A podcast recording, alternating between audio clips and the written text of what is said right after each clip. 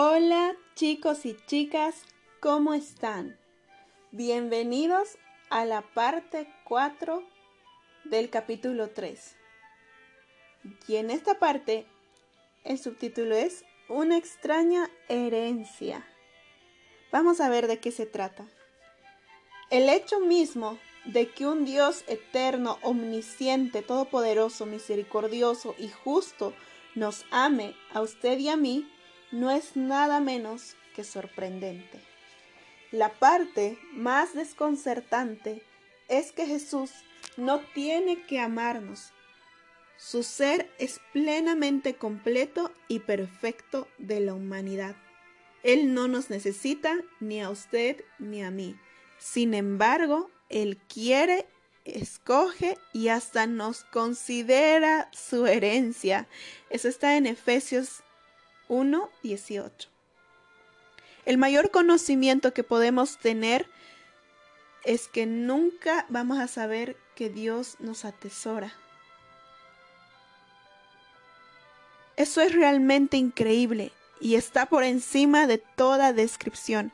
El Creador Santo le considera a usted su gloriosa herencia. ¡Qué bello!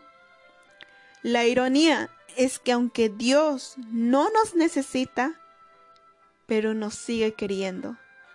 Nosotros necesitamos desesperadamente a Dios, pero en realidad no le queremos la mayor parte del tiempo.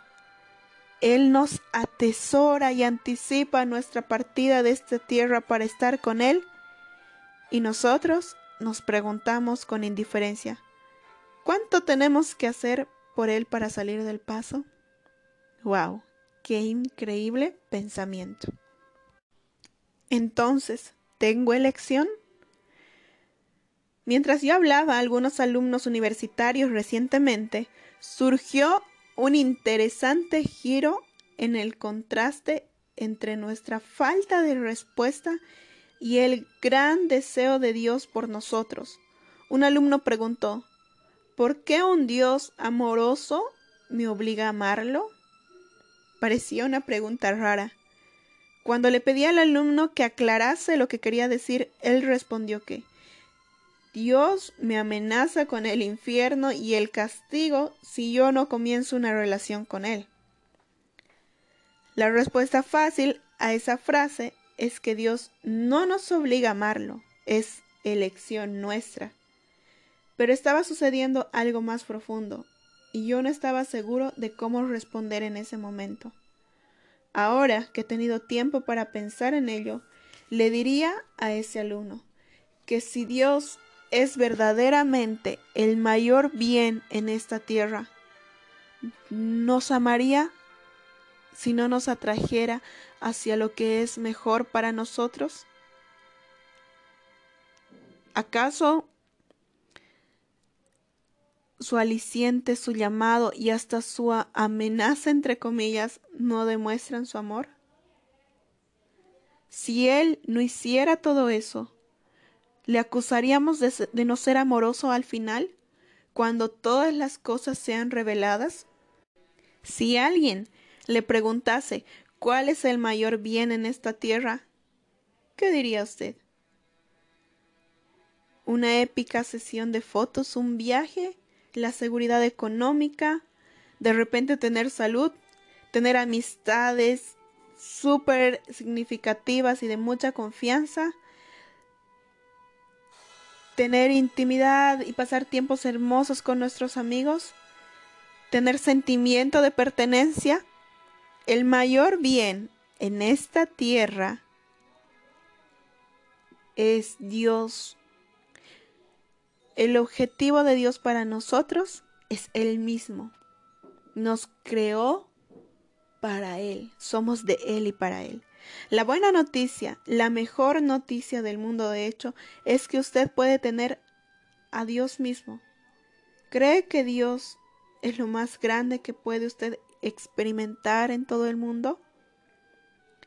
¿Crees la buena noticia que no solamente es el perdón de sus pecados, la garantía de no ir al infierno o la promesa de ver el cielo, sino que la buena noticia es que estaremos con Dios.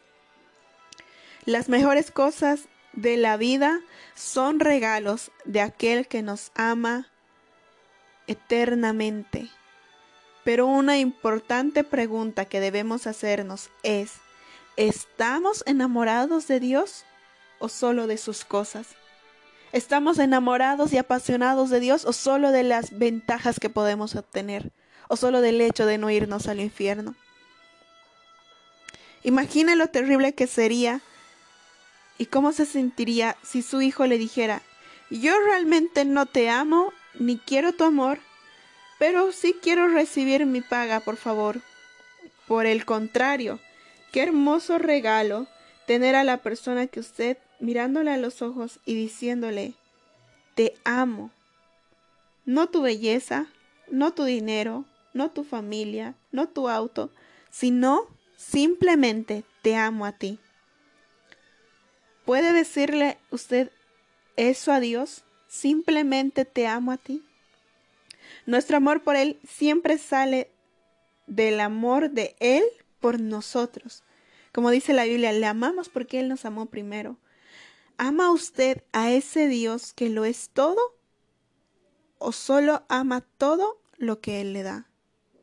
¿Sabe y cree realmente que Dios le ama de manera individual, personal e íntima?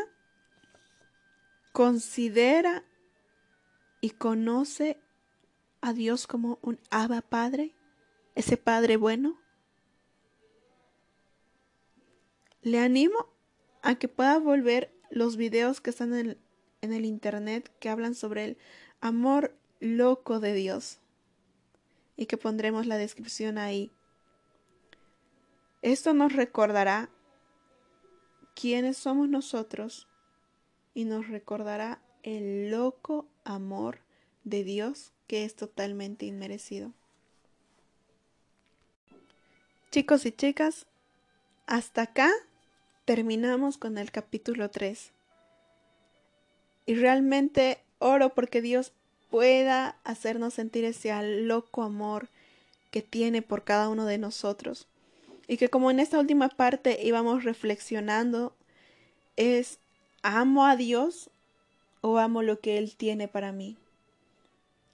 Y que no sintamos culpa ni vergüenza, sino que realmente podamos exponerlo esto delante del Señor y que eso nos lleve a enfocarnos hacia donde realmente es lo importante. Somos hechos por Dios y para Dios. Un abrazo y muchísimas, muchísimas bendiciones.